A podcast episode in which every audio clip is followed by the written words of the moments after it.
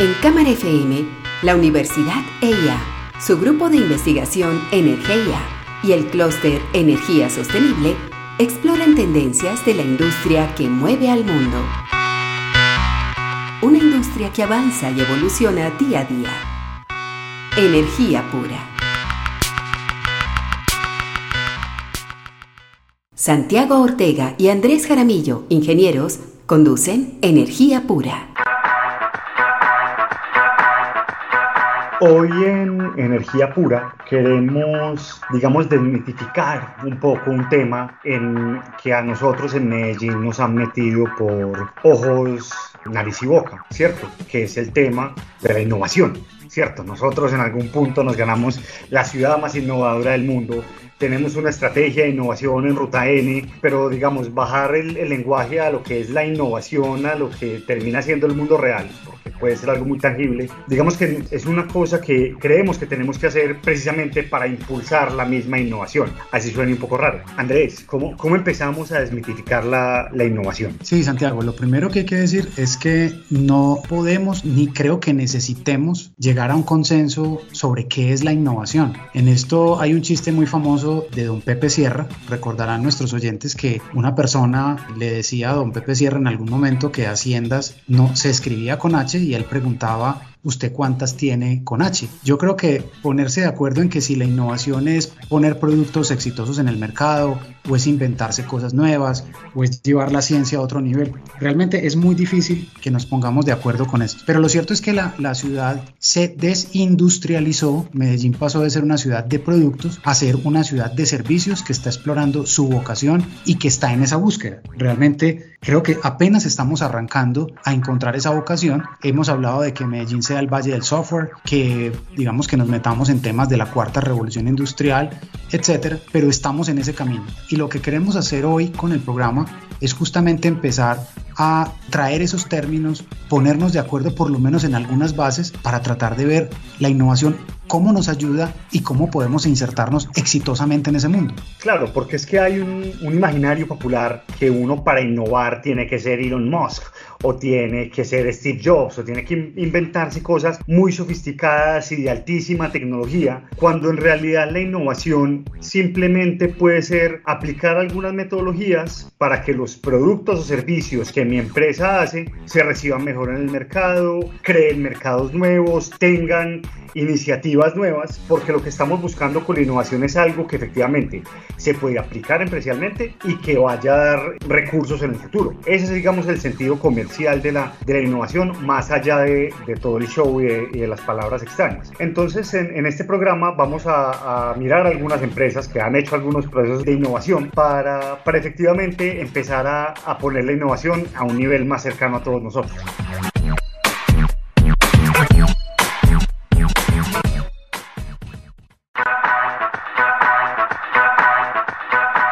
Estamos hablando en energía pura de innovación y emprendimiento en el sector eléctrico. Y decíamos en algún otro programa que no nos podemos poner de acuerdo necesariamente en la definición de innovación o emprendimiento, pero vamos a, a, dejar alguna, por lo menos para efectos del programa. Decimos que una de las definiciones es que la innovación intenta buscar soluciones a problemas o a necesidades insatisfechas y eventualmente si son temas comerciales, que el público o el mercado esté dispuestas a pagar por esas soluciones a esos problemas o a esas necesidades insatisfechas. Si nos ponemos de acuerdo por lo menos en esa definición, vamos a tener una base para arrancar la conversación y para tratar, como decía Santiago, de decodificar esos términos nuevos, porque la innovación trae consigo un lenguaje y toda una dialéctica que si las de startups, que si las spin-offs, que el capital de riesgo, que los ángeles inversionistas, una serie de, de, de, términos y una serie de definiciones con los cuales no estamos completamente pues, identificados ni los conocemos, pero que están ahí. Entonces, una de las, de las cosas que hemos visto últimamente es que algunos de estos emprendimientos del sector eléctrico empiezan incluso a escalar posiciones y a ser muy visibles, como fue el último registro de Forbes, donde aparecen algunos de estos emprendimientos en el sector energético. Santiago, Solenium es una de esas empresas. ¿Qué hace Solenium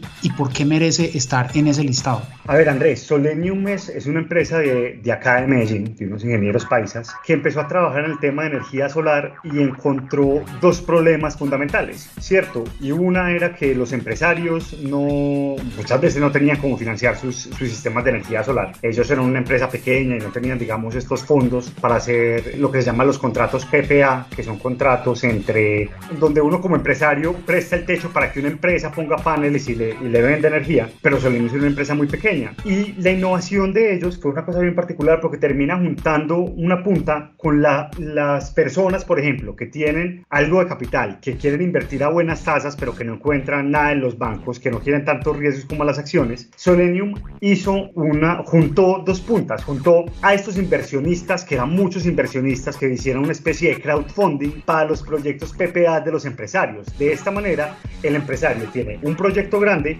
pero es financiado por una sociedad de un montón de empresarios pequeños que tiene una rentabilidad muchísimo mayor. En la página de Solenium, de hecho, uno puede ir y puede escoger qué tipo de proyecto invierte y donde todos van a tener rentabilidad distinta. Y esto lo que hace directamente es que termina solucionando el problema de acceso a la energía solar y el problema de financiación de la energía solar, porque pues eh, eso es una de las barreras más grandes. Por ahora ya tenemos la conciencia ambiental, ya tenemos la legislación, pero las barreras financieras son lo que nos termina faltando para que el sector solar pueda efectivamente escalarse de forma masiva.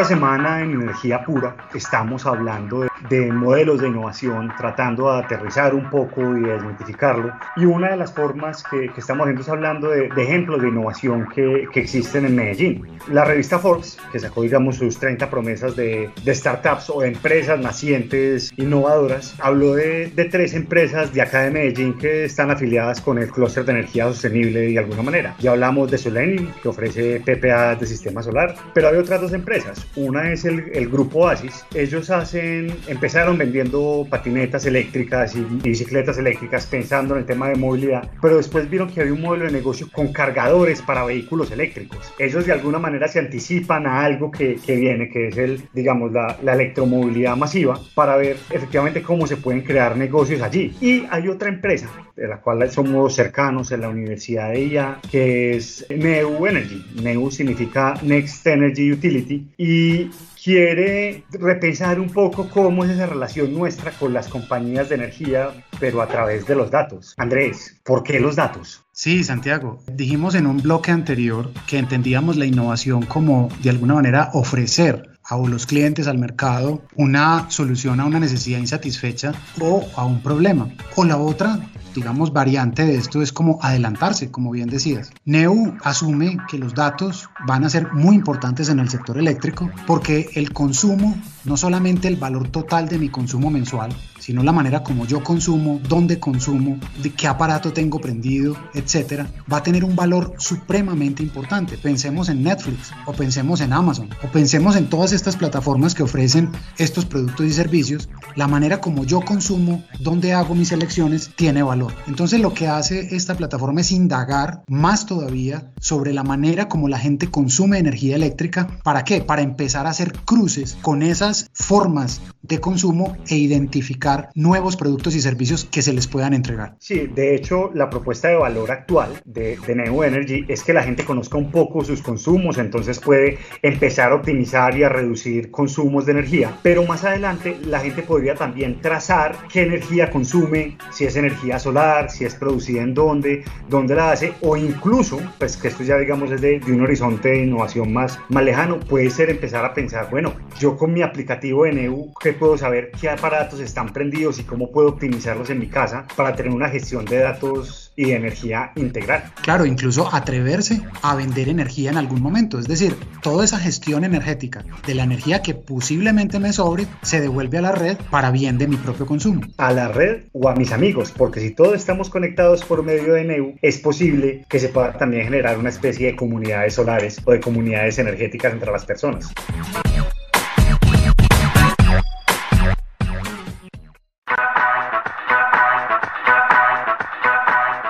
Hemos dicho, hablando de innovación y emprendimiento en el sector eléctrico, que la innovación puede hacerse en muchas dimensiones. Yo puedo innovar en una nueva geografía, es decir, me puedo llevar mi producto y servicio a otro país o a otra región. Puedo innovar en producto, puedo innovar en precio, puedo innovar en, muchos atributos de mi, de mi producto o servicio, pero hoy queremos dar una vista diferente. Yo puedo innovar en un horizonte 1, que son aquellos productos y servicios que yo ya hago y que son maduros, es mi negocio corazón, pero también puedo innovar en lo que se llama el horizonte 2 o las adyacencias, que son aquellos temas que se desprenden del negocio principal, o puedo innovar en un horizonte 3 en lo que llamamos el horizonte disruptivo, es decir, aquellas cosas que definitivamente se alejan de mi negocio o de las adyacencias. Muchas empresas han entendido la innovación, por ejemplo, como hacer fusiones y adquisiciones, es decir, comprar otras empresas, y se dedican a hacerlo, a tener su capital y comprar negocios en disrupciones, adyacencias o negocios core. Eso típicamente lo hacen los grandes del mundo que tienen un capital enormemente grande para comprar empresas e incluso a, veces hasta absorberlas y desaparecerlas, pero incorporan esas capacidades en su negocio central. Entonces, digamos que esa es una vista muy importante para que estas empresas del sector eléctrico empiecen a hacer sus desarrollos en cualquiera de esos tres horizontes. Sí, y de hecho lo están haciendo.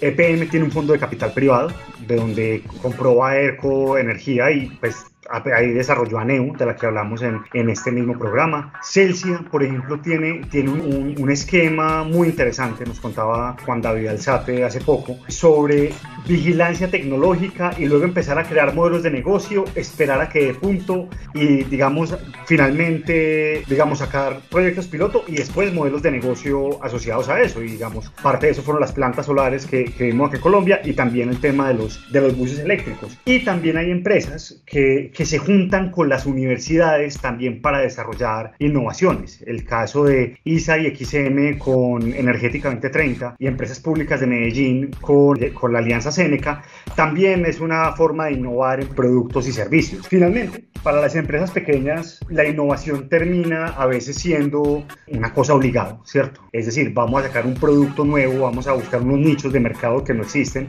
Ahí, digamos, el tema innovador va en el ADN de entrada. Y hay una cosa que todavía en Colombia no está muy madura, pero en otras partes sí, y es el capital de riesgo. Aquí de todas maneras, cuando vemos que hacen inversiones en distintas empresas, se habla de, de inversiones en empresas que son, digamos, medianamente rentables, pero en lugares como Berlín, como Shanghai, como Silicon Valley, vemos que hay una potencia de innovación en apostar por ideas muy prometedoras, pero que requieren mucho capital. Entonces se genera también todo un ecosistema de capital de riesgo para poder llegar a esa innovación, que puede ser normalmente, como decimos ahora, innovación en H2, en H3 e incluso en H4, porque si bien son cosas arriesgadas, los beneficios son tan grandes que los grandes capitales son capaces de, de hacer estas apuestas.